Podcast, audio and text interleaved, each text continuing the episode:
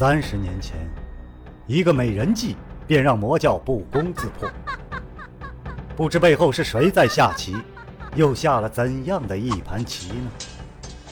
身世、门派、兴亡，是阴谋还是预言？当命运之海向自己奔流而来，又当如何抉择呢？敬请收听长篇奇幻武侠小说《命天录》，原著娄烨雪，演播青莲。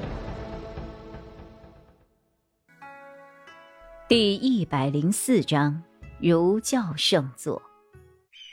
山阴萧立，三教圣峰。圣裁峰地势险峻，但如此玄峰也有悬索飞桥，化天堑为通途。这里是通往圣裁峰的唯一一条可行马车的道路。铃铃声中，一辆马车快如闪电一般向峰下的圣域驶去。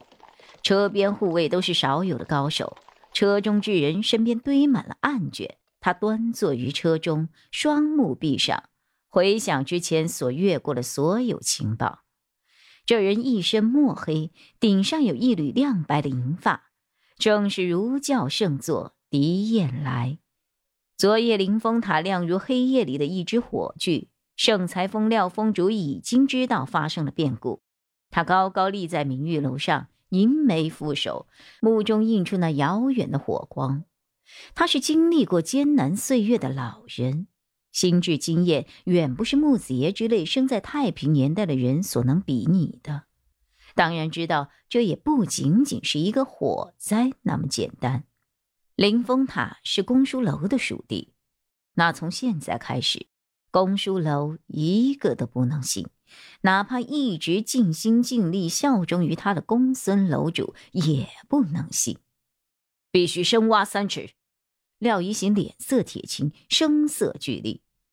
三教圣座四部不思，连同留在主峰的四方巡使，都觉得脚下的地面抖了几抖，没有一个人敢出声。太平了那么多年，难道圣峰真的遇到了预言中的最大挑战了吗？廖一行冷冷的环顾与会的所有人，隐座的身份仅次于他，大戏刚开场，不至于让隐座出面。四部首领要稳定本部，也不适合作为下风的特使。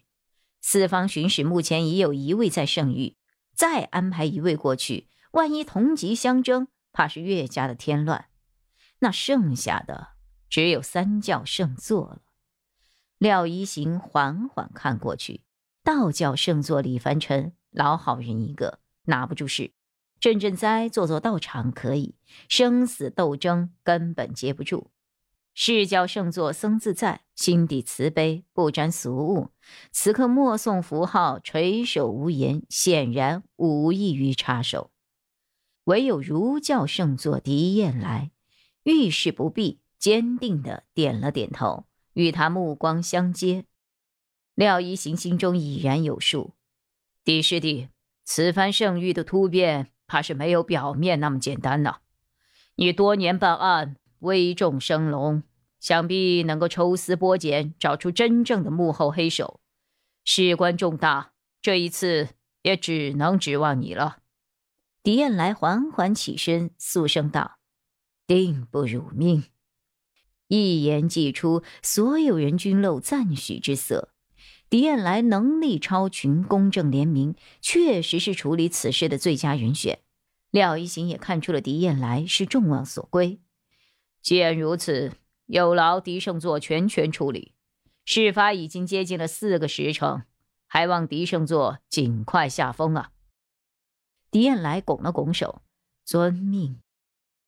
这次惊变不可能全是魔教的功劳，怕是还会揪出圣裁峰的高层，因此所有的情报，狄燕来都是亲自过目，没有交给他人插手。从公孙龙子接任楼主开始。到昨夜为止，历年情报案卷可谓是堆积如山了。狄燕来只是匆匆过目，然后取出了有问题的放在一旁。即使如此，标疑的案卷也足足够堆满一马车了。事态紧急，狄彦来只能先下风。各部配备的副手稍后会选出同他会合，而他首要的任务是消除所有不安定因素，不论对方的身份如何。如有冷韵临身，狄彦来缓缓睁开了眼睛。